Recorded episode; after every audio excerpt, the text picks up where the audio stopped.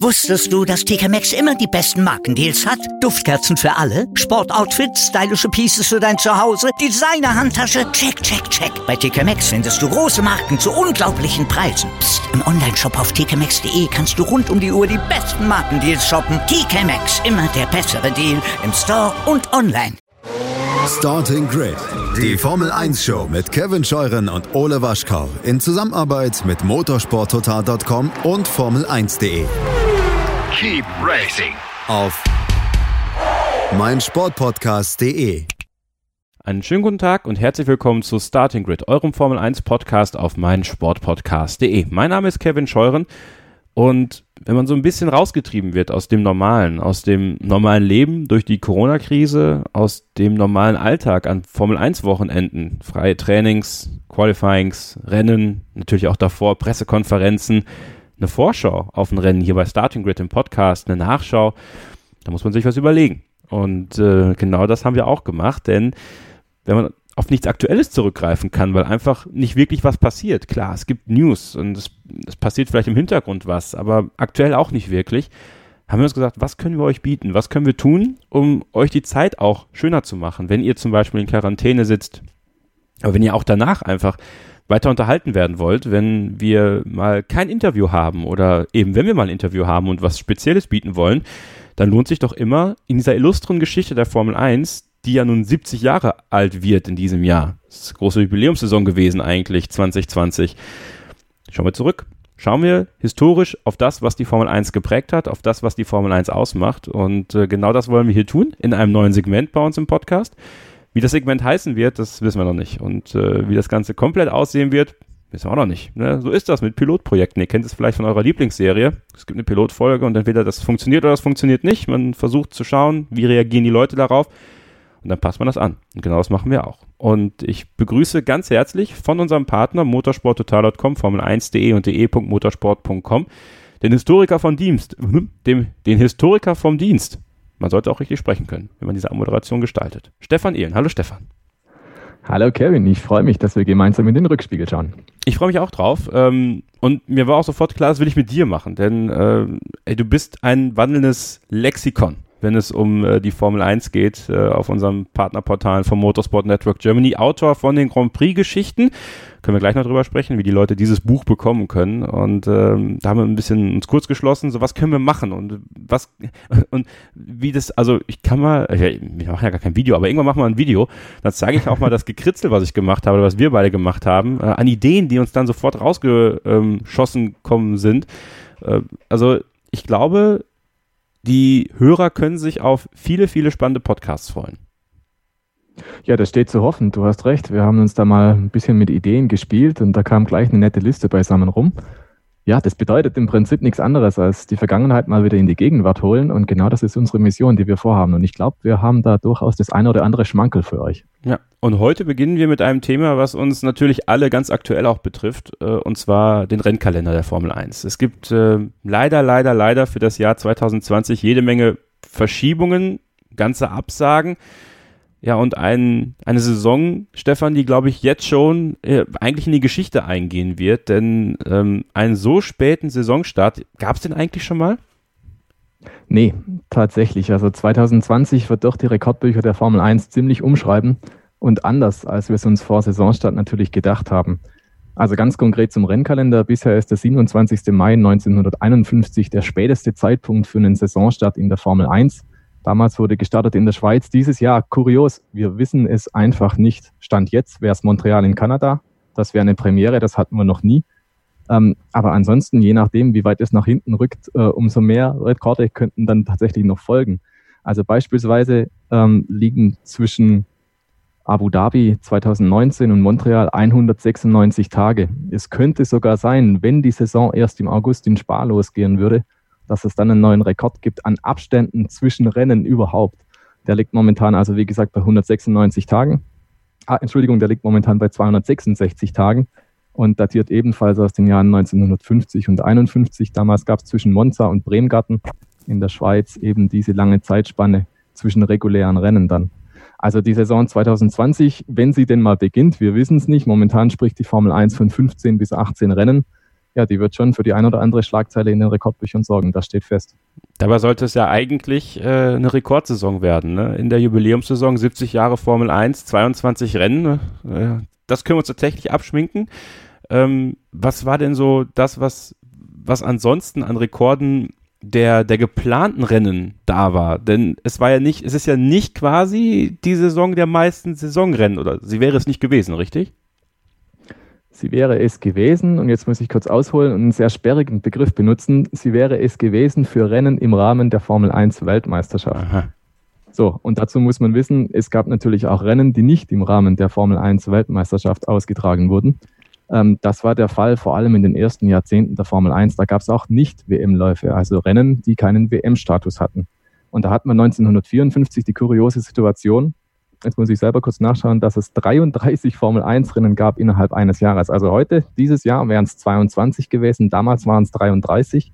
Kurios dabei ist auch, neun davon hätten die Weltmeisterschaft gebildet und haben die Weltmeisterschaft gebildet und die restlichen, die waren einfach nur Formel-1-Läufe. Das gab es damals. Also einfach nur Grand Prix, die ausgetragen wurden auf Rennstrecken in Städten und dergleichen mehr, die gewissermaßen Prestigeobjekte waren. Natürlich wurde um Preisgeld gefahren ähm, natürlich konnte man auch sein Material mal austesten, um sich dann für die WM-Saison fit zu halten und vorzubereiten.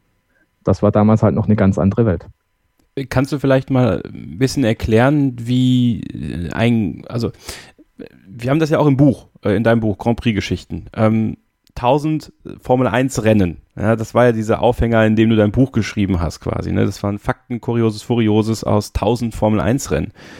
Selbst diese Zahl wird ja von vielen auch so ein bisschen ähm, ja, angefochten, kann man sagen, weil es ja eben so viele Sachen gab, die drumherum gelaufen sind. Ähm, du hast es gerade angesprochen, Grand Prix und dann gab es ja dieses Stichwort Grand des Peuvres. Ähm, wo liegt da der Unterschied? Also wie muss man das einordnen? Also Grand Épreuve, das heißt im Prinzip große Prüfung, also auch ein Begriff aus dem Französischen und der geht zurück auf den Anfang des Jahrhunderts, also auf das 20. Jahrhundert. Damals hat man versucht, irgendwie diese Rennen, die es damals gab, es gab auch früher schon Grand Prix, einfach einzuteilen in wichtige und noch wichtigere. Und als es mal eine Reihe von Grand Prix gab, hat man irgendwie versucht zu sagen, so, wir brauchen jetzt einen Unterschied. Es gibt ein paar Rennen, die sind durchaus herausgehoben. Das waren dann so Traditionsveranstaltungen, wie sie halt früher schon von Anfang an gab, beispielsweise der große Preis von Frankreich oder auch ein Rennen in Deutschland, Italien, das waren so die Motorsport-Kernländer hier in Europa. Und diese Rennen haben dann besonderen Status erhalten, eben, dass sie nicht nur Grand Prix waren, sondern eben ein Grand Épreuve. Und äh, diese Grand Épreuve waren dann später auch die Basis nach dem Zweiten Weltkrieg für den WM-Rennkalender. Also man hat im Prinzip die wichtigsten Rennstationen im Jahr rausgesucht, rausgepickt und hat die dann zusammengesetzt zum ersten Formel 1 WM-Kalender. Und da war dann halt solche Sachen dabei wie äh, Silverstone, Großbritannien, oder Monza in Italien. Also diese Basis von 1950 zieht sich kurioserweise auch durch bis, bis 2020, sofern wir den dann auch rennen sehen. Aber das war dann Formel 1 tatsächlich. Das war dann Formel 1, das ist schon richtig. Ähm, die Formel 1 gab es ja erst nach dem Zweiten Weltkrieg. Also diese Formel 1 an sich beschreibt ja im Prinzip auch nur ein Reglement. So war es zumindest am Anfang. Und dazu muss man auch wissen, die Formel 1 hieß am Anfang nicht Formel 1, sondern Automobilweltmeisterschaft. Dass diese dass dieses Reglement dann auch Namensgeber wurde, das kam erst viel später in den 80ern. Und die Formel 1 als Reglement hat dann gewissermaßen die Rennserie gekapert, wenn man so will. Also so. da ist der, äh, das Programm ist gewissermaßen zum Name geworden. So kann man es vielleicht aufziehen. Also, also es ist gar nicht so, dass, das ist tatsächlich auch neu für mich, ja, äh, der Ursprung der Formel 1. Also es ist quasi ein, ein Reglement, was entstanden ist. Also eine, eine Formel, äh, also Korrekt. quasi, es wurde eine Formel gemacht, und das war dann die Formel 1, oder wie? Genau, nach dem Zweiten Weltkrieg hat man sich hingesetzt und gesagt, so, wie wollen wir künftig Motorsport betreiben? Und das Reglement, das dann also entworfen wurde, dieses erste Reglement wurde dann dementsprechend Formel 1 genannt, Formel 1. Und es gab natürlich dann auch eine Formel 2 und es gab dann irgendwann auch mal den Wunsch, so, das Ganze machen wir jetzt dann zur Weltmeisterschaft. Und deswegen ist auch Silverstone 1950 nicht das erste Formel 1 Rennen der Geschichte sondern es gab vorher schon Formel 1 Rennen. Nur ab 1950 dann halt mit WM-Status. Spannend. Guck mal, da lerne ich direkt was Neues. Also tatsächlich, ne, das ist jetzt nicht, das war jetzt nicht äh, abgesprochen. Also wir haben sehr, wir haben sehr viel abgesprochen, ja, aber das war nicht abgesprochen. Wahrscheinlich jetzt die ersten Hörer denken sich, ah, keine Ahnung, ja, der weiß das gar nicht. Aber ich wette, ein paar von euch wussten das auch nicht. Ja. Also da bin ich nicht alleine, aber, aber spannend. Also okay, ähm, wir haben also geklärt, der späteste Saisonstart aller Zeiten, das wird es wohl werden. Dann ist es eben eine Rekordsaison für die Formel 1 ja, im Großen und Ganzen. Der Auftakt wäre ja gewesen in ähm, Melbourne. Das ist ja quasi für uns, die die Formel 1 in der Moderne kennen, also jetzt so mein Jahrgang, ähm, du, naja, ne, hast schon ein paar Ja, frühere schon, Jahrgänge ja. erlebt, ja. äh, aber der große Preis von Australien, mit dem bin ich groß geworden. Das war immer der Anfang. Klar, es gab mal Bahrain zwischendurch, aber ähm, das war tatsächlich, wenn wir mal die Geschichte der Formel 1 seit 1950 sehen, äh, nicht immer so. Und es wurde auch, kann man schon sagen, munter durchgewechselt, was den Auftaktort angeht, oder? Ja, das ist richtig. Im Prinzip wirklich stabil war es nur seit 1996, seit eben Melbourne am Drücker war. Und du hast recht, ja, Bahrain war einmal dran, hätte ein zweites Mal drankommen sollen, aber wir erinnern uns, 2011 wurde das Rennen dann kurzfristig abgesagt. Da gab es den arabischen Frühling und dann war das bahrainische Pflaster nicht sicher genug für die Formel 1, hat man es sein gelassen. Dann war also Melbourne doch wieder Auftaktrennen. Und ja, es war tatsächlich einige Stationen. Unter anderem, wer hätte es gedacht, wer hätte es gewusst? Bremgarten in der Schweiz hat mal den Formel 1 Auftakt ausgerichtet. Da werden jetzt einige sagen, halt mal, Schweiz, Motorsport, Formel 1, das kann irgendwie nicht ganz hinkommen. Ja, es gab in der Schweiz tatsächlich ein Rundstreckenverbot über viele Jahrzehnte hinweg. Aber bevor dieses Rundstreckenverbot griff, in den 50er Jahren, da war natürlich Motorsport auch in der Schweiz. Da gab es in Bremgarten einen schönen sieben Kilometer langen Kurs, da hat die Formel 1 gefahren. Und da hat die Formel 1 eben auch einen Saisonauftakt ausgetragen. Und dann, 1954, gab es die Katastrophe von Le Mans, 80 Tote. Und dann hat in der Schweiz gesagt, nee, Motorsport wollen wir nicht mehr auf Rundstrecken. Und dann wurde eben ja, das Schweizer Rennen auch gestrichen. Hat dann allerdings später, auch ganz interessant, einen kurzen Comeback hingelegt. Hat dann in den 70ern und in den 80ern jeweils äh, ein Rennen ausgetragen. Und jetzt kommt der Haken an der Geschichte, nicht auf Schweizer Boden. Also es gab den Grand Prix der Schweiz, der wurde aber ausgetragen in Dijon in Frankreich. Stimmt, jo. Und das ist auch so ein Punkt beispielsweise, wenn wir da gerade nochmal einhaken. Ähm, es gab auch viele Stellvertreterrennen in diesen Jahren. Wir erinnern uns alle, Imola war der große Preis von San Marino. Der Haken ist nur, Imola liegt nicht in San Marino. Stimmt. Aber San Marino ist recht nahe an Imola dran. Der Nürburgring und der Luxemburg. Nürburgring, der ja auch Grand Prix von Luxemburg war, Ja. Grand Prix von Europa und dergleichen mehr. Also man hat in der Formel 1 schon immer gewusst, wie man auch ein bisschen tricksen kann, damit man zum Beispiel zwei Rennstrecken aus einem Land im Kalender haben kann, ohne dass die sich jetzt streiten müssen um den Titel Großer Preis von Italien oder Großer Preis von Deutschland. Ja, und natürlich der große Preis von äh, Aserbaidschan, der ja eigentlich mal der große Preis von Europa sein sollte. Stimmt. Wo man gemerkt hat, hm, wird geografisch ein bisschen schwer. ja, also, ähm, ja, also äh, interessant. Also du hast gesagt, Bremgarten in der Schweiz. Was gab es denn sonst noch so für, für Auftaktorte in der, in der illustren Geschichte der Formel 1? Ja, wir können ja mal ein bisschen den Radius erweitern. Dann gäbe es zum Beispiel Zandvoort an der Nordsee. Das hätte dieses Jahr sein Comeback geben sollen. Sieht nicht danach aus, dass wir Zandvoort dieses Jahr im Kalender sehen. Monte Carlo. Wer hätte es gedacht? Also Monte Carlo als Saisonauftakt, Lecco Mio, das würde ich echt auch gern mal sehen, muss ich sagen. Kann man sich heute gar nicht mehr vorstellen, oder? War das damals dann auch im März? Das war damals tatsächlich im Mai. Und da Im kommen Mai. wir vielleicht auch noch auf ein interessantes Thema.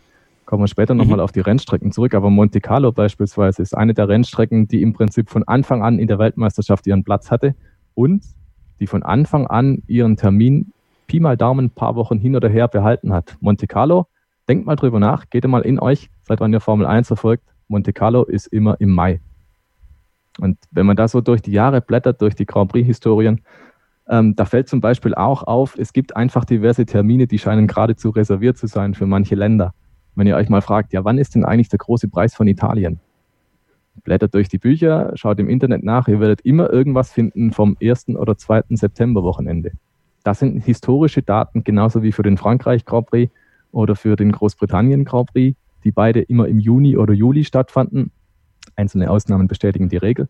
Deutschland zum Beispiel hatte auch immer den historischen Termin Ende Juli oder Anfang August. Das sind so Sachen, die haben sich teilweise echt über 70 Jahre Formel 1 Geschichte gezogen. Also finde ich total verblüffend. Der Kalender hat sich total verändert seit den ersten Jahren. Hm. Aber manche Sachen, die sind echt noch so wie am ersten Tag. Ja, das ist so das Traditionalistische in der Formel 1, ne? Das ist so auch das, worauf sich der Fan verlassen kann. Ähm, klar, auch bei diesen, diesen Strecken, die einfach finde ich, bis heute noch so Grand Epreuve sind, wenn man so will. Ja? Also die äh, ganzen Oldschool-Strecken, die ja immer mehr aus dem Kalender verbannt werden, leider, weil ähm, Cash is King, wie Lewis Hamilton ja bereits sagte. Und äh, ja, Cash in Monster, da kann man, glaube ich, lange suchen, bis man da das nötige Geld findet. Ähm, aber das soll uns nicht davon abhalten, nach einer kurzen Pause weiterzumachen. Ein paar kuriose Fakten rund um den Rennkalender haben wir noch für euch, ähm, möchten euch aber natürlich die Möglichkeit geben, auch Themen vorzuschlagen. Also ähm, nur weil das jetzt der, der Pilot ist, heißt es nicht, dass ihr nicht jetzt schon die Möglichkeit haben sollt, historische Themen irgendwie reinzuwerfen. Das könnt ihr machen, indem ihr den Links folgt, die in unseren Show Notes sind, zu unserer Starting Grid F1 Fans Facebook-Gruppe zum Beispiel, zu unserem Twitter-Kanal. Natürlich gerne auch auf den äh, motorsport.com und ähm, MST und Formel1.de Social Media Kanälen sehr, sehr gerne. Also wir arbeiten da ja zusammen. Ja, und deswegen gerne überall die Möglichkeit für euch, äh, Themen vorzuschlagen, über die Stefan und ich und Ole natürlich auch dann sprechen werden. Und da freuen wir uns sehr drauf, was ihr so im Kopf habt. Und nach einer kurzen Pause gibt es hier gleich bei Starting Grid auf meinsportpodcast.de Teil 2 der Diskussion und der Fakten rund um den Rennkalender der Formel 1. Wie hat er sich verändert und ja, was gibt es vielleicht noch, was ihr vielleicht gar nicht so auf dem Schirm hattet? Bleibt dran, gleich geht's weiter. Wusstest du, dass TK Maxx immer die besten Markendeals hat? Duftkerzen für alle, Sportoutfits, stylische Pieces für dein Zuhause, Designer-Handtasche, check, check, check. Bei TK Maxx findest du große Marken zu unglaublichen Preisen. Psst. im Onlineshop auf tkmaxx.de kannst du rund um die Uhr die besten Markendeals shoppen. TK Maxx, immer der bessere Deal im Store und online. Ihr hört Starting Grid, den Formel 1 Podcast auf meinsportpodcast.de. Kevin Scheuren und Stefan Ehlen vom Motorsport Network Germany mit einem Blick in die Historie und zwar rund um den Rennkalender der Formel 1, Stefan. Und wir sind ein bisschen abgedriftet gerade, ja, wie sich das gehört, wenn wir äh, beide reden. Dann, äh, ihr kennt das ja auch aus den regulären Ausgaben, ne? Man redet über das eine Thema mit Stefan und dann kommt man auf zehn weitere, ja. Aber das ist doch das Schöne und das ist doch so ein bisschen auch auch das, was die Formel 1 ausmacht, Dynamik. Ne? Aber wir waren beim Thema Auftaktrennen, denn ähm, ja, wir vermissen ja eins in dieser Saison, aber wir haben noch einige kuriose Orte, wo die Formel 1 gestartet ist. Da möchte ich gleich mal was, ähm, was reinwerfen, was mir du hier auf die Liste geschrieben hast und da musst du mich aufklären. East London in Afrika. Wann ist man denn da gestartet? Ja, das war in den 60er Jahren. Da hat die Formel 1 versucht, in Afrika Fuß zu fassen. Es gab ja auch dieses eine Rennen in Marokko, danach nie wieder, ein Diab. Und dann gab es eben den Versuch, auch Südafrika zu etablieren. Das hat auch gut funktioniert. Die Formel 1 hat viele Rennen in Südafrika absolviert, allerdings auf zwei Rennstrecken. Kyalami ist diejenige, die man vielleicht noch kennt ja. von Anfang der 90er. Ich glaube, 93 wurde dort zum letzten Mal gefahren. Dann gab es immer wieder Gerüchte, kommt vielleicht zurück. Ja, nein, vielleicht. War nie der Fall. Und East London, ja, da wurde ein, zweimal gefahren, ganz früher, einmal auch als Saisonauftakt. Und ähm, ja, das ist eine, eine Geschichte, die ist recht an der Südküste. Kleiner Ort, und ähm, wenn mich nicht alles täuscht, geht es auch zurück auf eine Trabrennbahn. Also viele, okay. viele Rennstrecken, zum Beispiel auch Aintree bei Liverpool, ähm, basieren auf eine Trabrennbahn, auf eine Pferderennbahn. Und da haben eben das Layout drum gebastelt und ist dort gefahren. Ich glaube, East London hat dann noch sehr, sehr viele Straßenanteile in, äh, in sich vereint. Also das war auch ein sehr interessanter Kurs. Aber eben nur so ein ja, kurzer Ausflug für die Formel 1, weil Kyalami dann als permanente Rennstrecke gebaut war und man dann eben dann dort fahren konnte. Und dann gab es noch einige in äh, Mittel-, Nord-, ja, Nord- und Südamerika, kann man ja sagen, ne? Korrekt, ja. Also ziemlich früh schon in den 50er Jahren wurde Buenos Aires etabliert, Argentinien. Und das hat natürlich auch den Grund, man wollte natürlich auch als Weltmeisterschaft entsprechend darstellen, dass man rund um den Globus fährt. Man hatte ja das Indy 500 in Amerika, also in den USA ein Rennen, da kommen wir vielleicht auch noch drauf zurück. Und Buenos Aires dann eben in Südamerika. Und das war schon auch sehr sinnvoll, weil wir alle wissen ja, Juan Manuel Fancho, der war Argentinier. Und der war natürlich dort Publikumsheld, das ist ganz klar.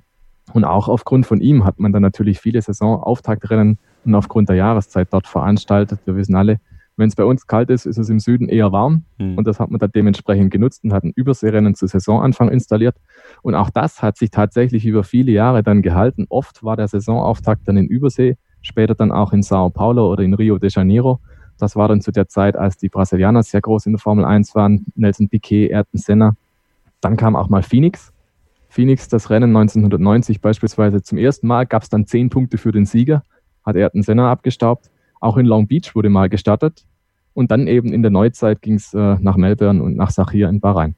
Warum hat sich Melbourne dann so festgesetzt als, als Anfangsort? Einfach nur dann am Ende der Kult, der, der das ausgemacht hat? Ich glaube schon, dass das ein Grund war. Melbourne ist ein sehr, sehr beliebtes Rennen, also sowohl bei den Medienschaffenden als auch bei Fahrer und bei Teams und bei den Fans. Ähm, ich würde schon sagen, dass es Kultstatus hat einfach. Und natürlich spielt da auch eine Rolle, es ist sehr, sehr warm, die Nähe zum Strand, das hat noch so ein bisschen Urlaubsflair. Mhm. Und äh, ja, dieser Saisonstart außerhalb von Europa, der hat sich dann schon eingebürgert, dass man dann sagt, man grast erst so ein paar Rennen außerhalb von Europa ab, hält dann die Kernsaison eigentlich dann in den europäischen Rennstrecken ab und geht dann nochmal nach Übersee am Schluss. Ähm, das konnte vor 20 Jahren noch keiner ahnen, dass es dann tatsächlich mittlerweile so ist, dass Europa eher einen kleinen Teil davon einnimmt und dass die Überseesaison vorneweg und hintenweg so groß ist. Man muss sich das einfach mal so vorstellen, noch vor 30, 35 Jahren war Suzuka in Japan das einzige Asienrennen. Mhm, das einzige Rennen, das zum Saisonabschluss noch hinten dran kam. Da gab es mal noch ein paar Ausflüge nach Amerika und dann wurde eben Suzuka hinten installiert und da war dann teilweise auch schon Schluss.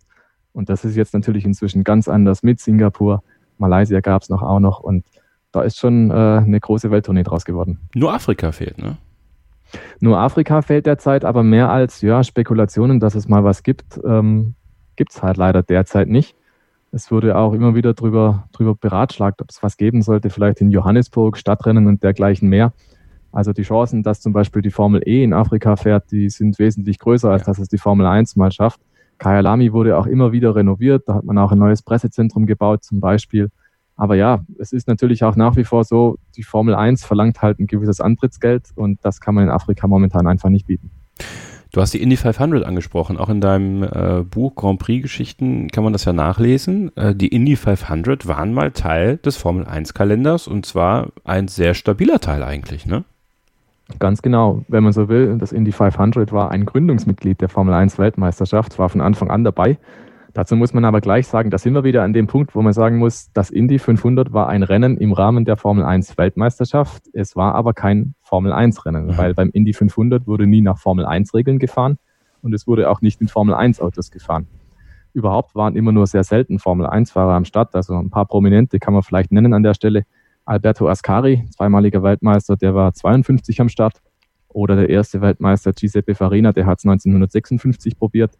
Juan Manuel Fangio, der damals erfolgreichste Rennfahrer aller Zeiten, hat nach fünf Weltmeisterschaften in der Formel 1 1958 probiert, sich zu qualifizieren, hat es nicht geschafft. Ja, und 1960 war dann auch Schluss mit Indy 500 im Rahmen der Formel 1. Ähm, man hat es damals verwendet, um die Rennanzahl aufzustocken und um dem amerikanischen Verband ein bisschen auch eine Gefallen zu tun und zu sagen, Mensch, schaut mal her, wir haben da eine Weltmeisterschaft und äh, wir, wir hätten euch gern dabei. Also es war so ein bisschen eine Win-Win-Situation. Die einen konnten sich brüsten und sagen, wir haben einen Rennkalender mit Amerika und die anderen konnten sagen, hey, wir sind da im Rahmen der Weltmeisterschaft. Also ganz kuriose Geschichte. Und da sind wir wieder an dem Punkt 1000 Rennen. Das war ja letztes Jahr beim großen Preis von China das große Thema und auch der Aufhänger für mein Buch. Streng genommen könnte man natürlich sagen, das war kein Formel 1 Grand Prix. Diese 11 Indianapolis 500 rechnet man also raus. Mhm. Dann müsste man allerdings auch weitergehen und sagen, zum Beispiel die Jahre 52 und 53 mit 17 Rennen zählen nicht. Der Grund? Damals wurde auch nicht mit Formel 1 Autos gefahren. Also die Formel 1 war damals in einer großen Not, weil Ende 51 einige Hersteller ausgestiegen sind und hatten dann auf einmal keine, keine stattliche Autoanzahl mehr. Dann hat man gesagt, Mensch, ähm, uns gehen die Hersteller aus, wir müssen auf das kleinere Reglement zurückrüsten. Und das war damals die Formel 2, die war kostengünstiger, da gab es genug Autos und dann ist die Formel 1 zwei Jahre lang mit Formel 2 Regeln und Formel 2 Autos gefahren und erst 1954 wieder mit Formel 1 Autos.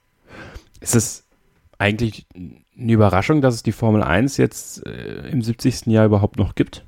Also hätte sie, also weil man ja auch jahrelang dann nicht mit den Formel 1 Autos gefahren ist, weil, weil einfach auch äh, keine Hersteller da waren oder aus welchen Gründen auch immer. Also die Formel 1 hat, hat sich die Formel 1 dann immer noch länger gehalten, als man, als man hätte erwarten können?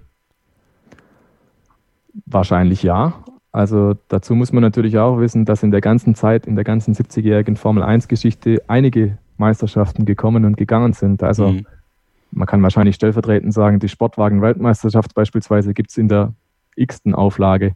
Es gab auch mal eine Turnwagen-Weltmeisterschaft, sogar zweimal inzwischen und die gibt es nicht mehr. Mhm. Ähm, die einzige andere Konstante, die mir spontan einfällt, das ist die Rallye-Weltmeisterschaft. Die zieht sich auch so ein roter Faden durch die Motorsportgeschichte.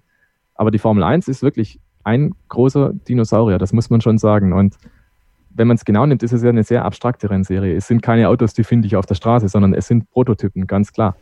Und der Erfolg der Formel 1 geht schon auch ein bisschen darauf zurück, glaube ich, dass dieses Reglement eben dann später tatsächlich Namensgeber geworden ist für die ganze Geschichte, also für die Formel 1. Weil am Anfang war es einfach nur, ja, wie gesagt, die Automobil-Weltmeisterschaft.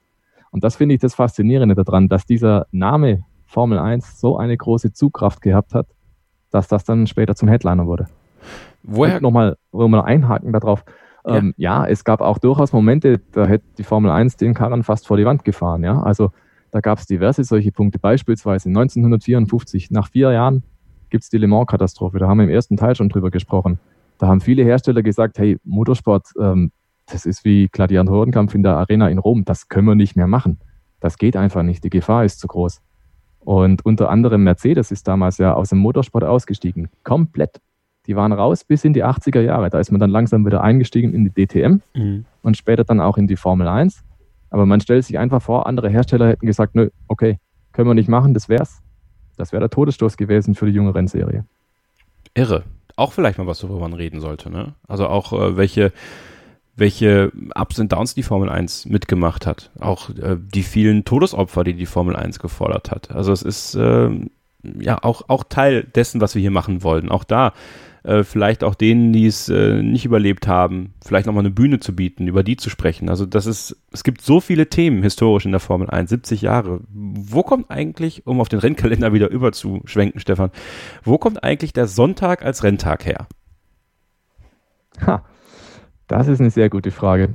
Dazu sollte man vielleicht zuerst mal sagen, dass das erste Rennen der Formel 1 Weltmeisterschaft 1950 in Silverstone nicht an einem Sonntag stattgefunden hat. Aha. Sondern? Ha. Samstag. Samstag. Ja, Warum also wir wissen ja, es war in Großbritannien und äh, Großbritannien in den 50er Jahren, da gab es auch eine gewisse Etikette zu wahren. Der Grund, warum man dann die lauten Formel 1 Autos am Samstag auf die Strecke geschickt hat und das übrigens für mehrere Jahrzehnte so beibehalten hat in England, war, man wollte die Sonntagsruhe nicht stören. Äh, das könnte eigentlich ein deutsches Ding sein. Das könnte auch ein deutsches Ding sein, das stimmt schon. Auf jeden Fall in England war das so und den Sonntag als den Tag der Woche, an dem die meisten Leute frei haben, an dem die meisten Leute auch dann ja, Rennsport genießen können auf der, auf der Rennstrecke oder eben auch dann zu Hause später, als es TV-Übertragungen gab, den gab es dann schon recht bald auch und das ist auch der Haupttag tatsächlich, an dem Formel-1-Rennen stattgefunden haben. Aber wenn man eben dann durch die Historienbücher mal blättert, kommt man dann drauf, naja, es war halt eben nicht immer so. Und tatsächlich ist es so, Rennen im Rahmen der Formel 1 Weltmeisterschaft, ich muss wieder diesen sperrigen Begriff mhm. benutzen, aus genannten Gründen, die wurden an jedem Wochentag ausgetragen. Also du hast Rennen gehabt am Montag, am Dienstag, am Mittwoch, Donnerstag, Freitag, Samstag und natürlich am Sonntag. Insgesamt 57 Rennen waren keine Sonntagsrennen. Vieles oh. davon geht tatsächlich zurück auf das Indianapolis 500, ähm, aus dem praktischen Grund, weil das immer am Memorial Day Weekend war. Und der Memorial Day, der fällt dann halt je nachdem auch mal auf einen normalen Wochentag. Mhm. Und das hat dann vieles von diesen, ja, in Anführungszeichen, krummen Wochentagen dann verursacht.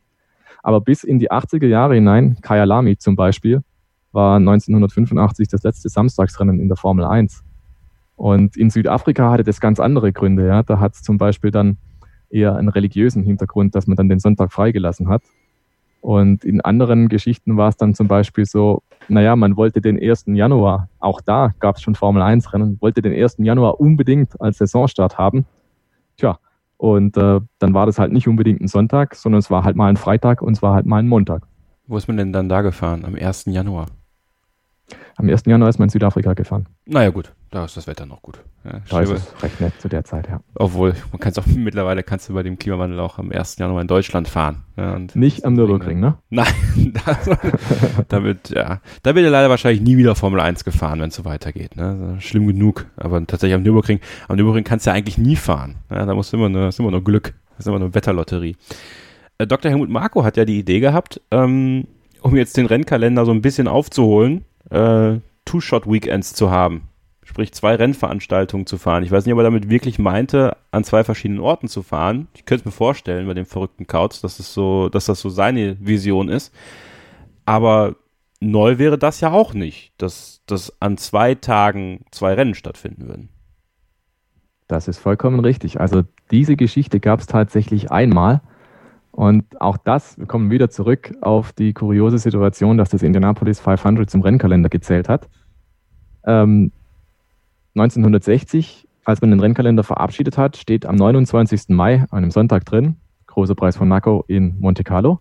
Und für den 30. Mai wird notiert, natürlich am 30. Mai, das Indianapolis 500. Also es liegen nur 24 Stunden durch die Zeitverschiebung ein paar Stunden mehr oder weniger zwischen den beiden regulären Rennen, die zur Weltmeisterschaft gezählt haben. Also das ist kein Fehler, das ist kein Druckfehler, das war so. Und natürlich hat man nie geplant, dass jemand, der in Monte Carlo fährt, auch in Indianapolis fährt.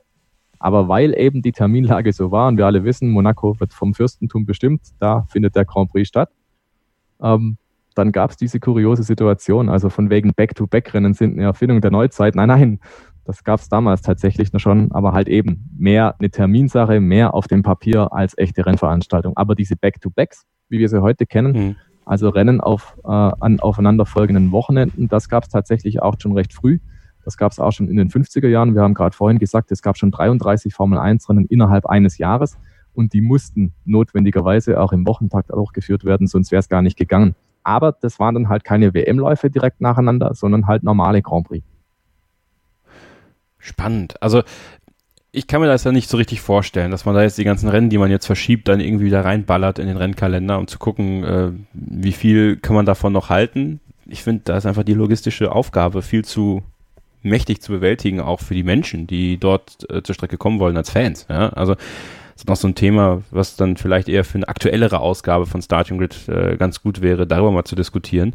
Ähm, bleiben wir noch mal ein bisschen bei der Geschichte der Formel 1, was auch die Anzahl der Saisonrennen angeht. Und da ist ja für viele ja, Kinder der 90er, muss man ja sagen, ähm, auch wieder so ein bisschen meine Generation, diese Zahl 16, ähm, eine der, der ganz bestimmenden Zahlen, diese, diese Wunschzahl der Rennen, 16. Und das war ja wenn man mal auf die, du hast, du hast hier eine wunderbare äh, Tabelle vorbereitet, ähm, wenn man da mal drauf schaut, die Zahl 16 ist, ist die Zahl, die am stabilsten war auf die Jahre gesehen. Ne? Ansonsten hat man hier viele, ich nenne es jetzt mal Kirchtürme, ja? also es ist ähm, eine wunderbare Skyline, die sich so aufbaut, äh, ein bisschen am Hang. Man hat mit wenig angefangen und es wurden immer mehr, aber 16 war so die Zeit, so äh, späte 80er bis äh, späte 90er, die, die sehr stabil war. Also auch da muss man eigentlich sagen, es war, war irgendwie auch ein gesundes Mittel zu dem Zeitpunkt, ne? Das ist vollkommen richtig. Da scheint es perfekt gepasst zu haben. Also sowohl für die sportliche Komponente als auch natürlich für die Business-Seite. Und man darf da an der Sache nicht vergessen, Bernie Ecclestone hat ja in den 70er Jahren die Macht übernommen in der Formel 1, muss man ja sagen. Ähm, der hat sich da sukzessive mehr Kompetenzen angeeignet, unter anderem auch die TV-Verträge. Und äh, der hat dann angefangen, die Formel 1 wirklich zum Weltsport zu machen. Und wenn man sich die Daten jetzt so anschaut, du hast völlig richtig beschrieben, ähm, zwischen den 80er Jahren und den ja, späten 90ern gibt es eben diese Linie, 16 Grand Prix, das war's, mehr geht nicht. Das war damals die einhellige Meinung. Und da hat man natürlich auch die Formel 1 so ein bisschen als Weltsportart zementiert. Also die Formel 1 war in den 70er Jahren noch nicht so sehr präsent auf den TV-Bildschirmen. Einzelne Rennen ja, aber da hat jede Rennstrecke, jeder Grand Prix teilweise ähm, seinen eigenen TV-Vertrag ausverhandelt. Und dann kam Eccleston und hat gesagt, so Freunde, ähm, das macht eine Schnittstelle jetzt für alle. Wir zeigen die komplette Saison oder gar nichts. Und so hat er angefangen, dann die Formel 1 richtig überall auf die Fernseher zu bringen. Und damit ging der Aufstieg der Formel 1 dann so richtig auch los. Und Anfang der 90er, als dann Michael Schumacher kam, ähm, da war die Formel 1 zum Beispiel in Deutschland schon eher noch eine Insider-Geschichte und wurde dann erst Mainstream. Und da hat man dann angefangen, als die Formel 1 so dermaßen explodiert ist, das Geld der Hersteller war da, die Tabakkonzerne haben reingebuttert ohne Ende da hat man dann angefangen zu sagen, Mensch, komm, wir verschieben den, den, den, ja, den Hintergrund noch ein bisschen weiter. Wir gehen noch mehr an die Schmerzgrenze und äh, erschließen uns neue Märkte. Und dieses neue Märkte erschließen ist das, was, was im Prinzip heute ja viele Leute mit Bernie Ecclestone verbinden und dem Drang, immer mehr Geld zu scheffeln, immer mehr zu machen. Und wenn man sich aber dann die Kurve anschaut, dann muss man auch fairerweise dazu sagen, naja, zwischen den eben späten 90ern und jetzt sogar 2022, äh, 2020, naja, der Anstieg der Kurve, der ist nicht so groß, wie er das teilweise stimmt. in den 50ern und 60ern war. Also die Formel 1 hat früher schon sehr, sehr massiv expandiert und viele, viele neue Rennen, teilweise mehrere pro Jahr in den Kalender aufgenommen. So intensiv hat es Bernie Ecclestone in der Neuzeit dann auch nicht getrieben. Aber das liegt auch daran, dass es halt früher teilweise einfacher war, weil die Veranstalter einfach nur Jahresverträge hatten. Und äh, heute ist die Situation natürlich wesentlich komplexer und auch mit deutlich mehr Dollarzeichen versehen. Aber ganz grundsätzlich, ja, der der Trend ist natürlich nicht zu übersehen und auch Liberty Media arbeitet da ganz offen darauf hin, dass es irgendwann vielleicht mal 25 Rennen sein werden. Aber wenn man dann einfach mal zurückgeht und sagt, Mensch, vor 25 Jahren, da wurde 16 als Maximalzahl empfunden, das ist schon hart. Ja, also ich meine, gut, Back to the Roots wäre es in diesem Jahr vielleicht auch, ne? Also man, man könnte noch bei 16 rauskommen. Äh, also nimm mal deinen Finger und geh mal die Kurve nach und ähm, wenn es 16 werden, dann landen wir in den 90er Jahren. Ähm, je nachdem, wann die Saison anfängt, kann es aber auch sein, wir landen in den 70ern. So bei etwa 12 Rennen.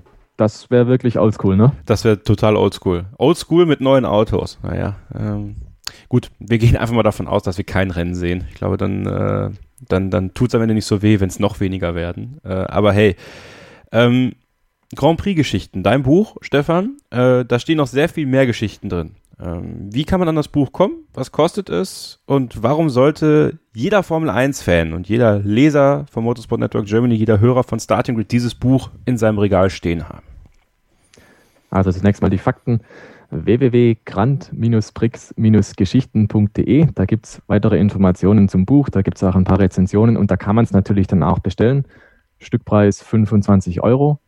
Ähm, das ist also der Webshop, da kann man es beziehen. Warum sollte man es lesen?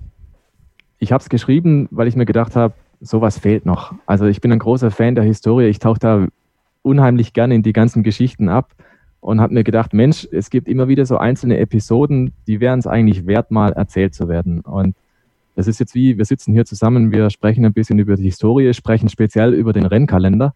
Und das Buch ist auch so ausgelegt, dass es einzelne Kapitel hat, eben zum Beispiel über den Rennkalender, über das Indy 500, über die Formel 2 in der Formel 1 und solche Sachen.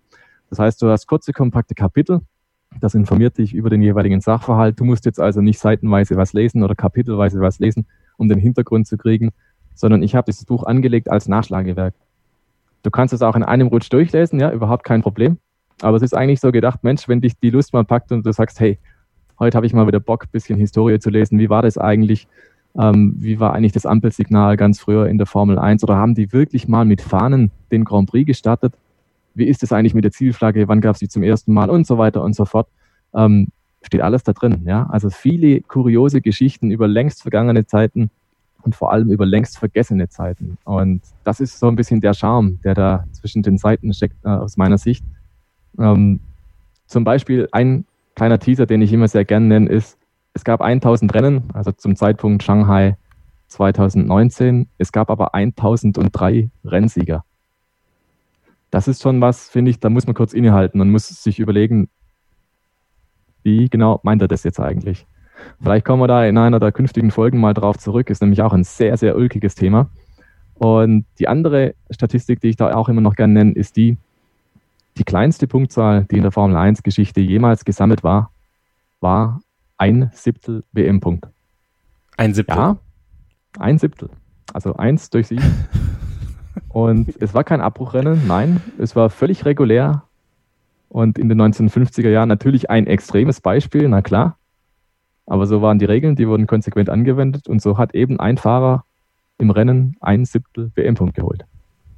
Die Grand Prix-Geschichten von Stefan Ehlen solltet ihr euch zulegen, solltet ihr lesen und äh, ja, wir hoffen, dass wir mit diesem Podcast-Thema, was wir hier aufwerfen, mit dieser Serie, die wir hier starten bei Starting Grid, ja, euch da noch mehr Lust drauf machen und euch einfach noch mehr verrücktes, furioses und kurioses aus 1000 und noch viel mehr Formel 1 Rennen, aber vor allem 70 Jahren Formel 1 hier darbieten. Und wir haben mit dem Rennkalender heute angefangen und werden uns in den nächsten Wochen weiter äh, vorarbeiten. Ich habe es vorhin angesprochen, ihr könnt natürlich eure Meinungen und Wünsche gerne kundtun, wenn ihr uns bei Twitter folgen wollt. Stefan-Ehlen, wenn ihr ihm folgen wollt und ihn kontaktieren wollt. Er freut sich immer sehr darauf, in Kontakt mit euch zu treten und äh, mit euch auch gerne zu diskutieren.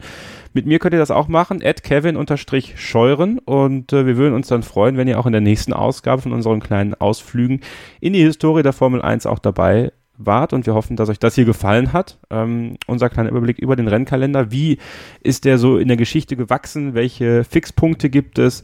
Welche kuriosen Fakten gibt es? Und ähm, vielleicht, Stefan, um die Leute doch nochmal mit so ein paar Sachen rausgehen zu lassen. Hast du noch so, so, zack, zack, zack, so zwei, drei Sachen zum Rennkalender, wo wir die Leute entlassen können für heute? ähm, ja, natürlich. Also, wenn ihr euch zum Beispiel fragt, gibt es eigentlich den Termin für den Saisonauftakt? Da muss ich euch leider enttäuschen. Nein, den Termin gibt es nicht, den gibt es gleich dreifach.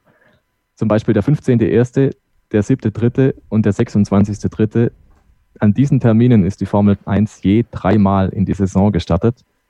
Insgesamt war der März der meiste Monat, also der häufigste Monat für Formel 1 Saisonauftaktrennen, nämlich 38 von 71 Saisons wurden dann also dort gestartet. Ja, 71 deswegen, weil dieses Jahr wäre es die 71. Nur wir wissen natürlich noch nicht wann. Fest steht aber, und das steht ja auch so ein bisschen hier stellvertretend für diese Sendung hier, 2020 ist so ein bisschen dieses Odd One Out. Also es läuft anders als bisher, aber ja, umso mehr nutzen wir die Gelegenheit und schauen mal zurück. Das tun wir. Stefan Ehlen vom Motorsport Network Germany, dem Portal motorsporttotal.com, Formel1.de und de.motorsport.com. Unser Partner hier auf meinsportpodcast.de für alles rund um das Thema Motorsport. Das war Starting Grid, der Formel 1 Podcast für dieses Mal. Abonniert uns überall, wo ihr uns abonnieren könnt. Lasst eine Rezension da auf iTunes. Äh, abonniert unseren YouTube-Kanal, genauso bitte wie den YouTube-Kanal von motorsporttotal.com, denn äh, eventuell werden wir auch mal äh, videotechnisch in die Historie schauen. Also da lassen wir unsere kreative Energie weiter walten, natürlich auch euren Input gerne mit einfließen lassen.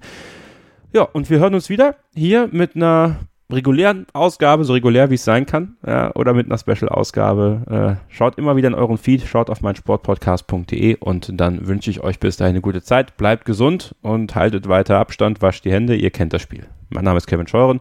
Bis zum nächsten Mal, sage ich wie immer, keep racing. Wie viele Kaffees waren es heute schon? Kaffee spielt im Leben vieler eine sehr große Rolle. Und das nicht nur zu Hause oder im Café, sondern auch am Arbeitsplatz. Dafür gibt es Lavazza Professional. Kaffee am Arbeitsplatz, der genauso lecker schmeckt wie in eurem Lieblingscafé. Die perfekte Kaffeelösung für jede Art von Unternehmen. Klein, mittel, groß. Ihr habt auf jeden Fall einen Kaffee, der schmeckt. Die richtige Motivation für eure Arbeitstage. Alle Infos zu Lavazza Professional findet ihr auf lavazzapro.de mit allen Kaffeelösungen für euer Büro. Starting Grid, die Formel 1 Show mit Kevin Scheuren und Ole Waschkau in Zusammenarbeit mit motorsporttotal.com und Formel1.de. Keep racing. Auf meinsportpodcast.de. Ich habe mich natürlich schockverliebt, weil die war wirklich ganz, ganz klein. So begann die Mensch-Hund-Beziehung zwischen Christina und Tierschutzhund Frieda. Und wie es danach, nach dem ersten Moment der Verliebtheit, so weiterging und welche Klippen es danach zu umschiffen galt, das hört ihr in der neuen Ausgabe von Iswas Dog, dem Podcast für harmonische Mensch-Hund-Beziehungen. Ist was, Dog? Mit Malte Asmus. Überall, wo es Podcasts gibt.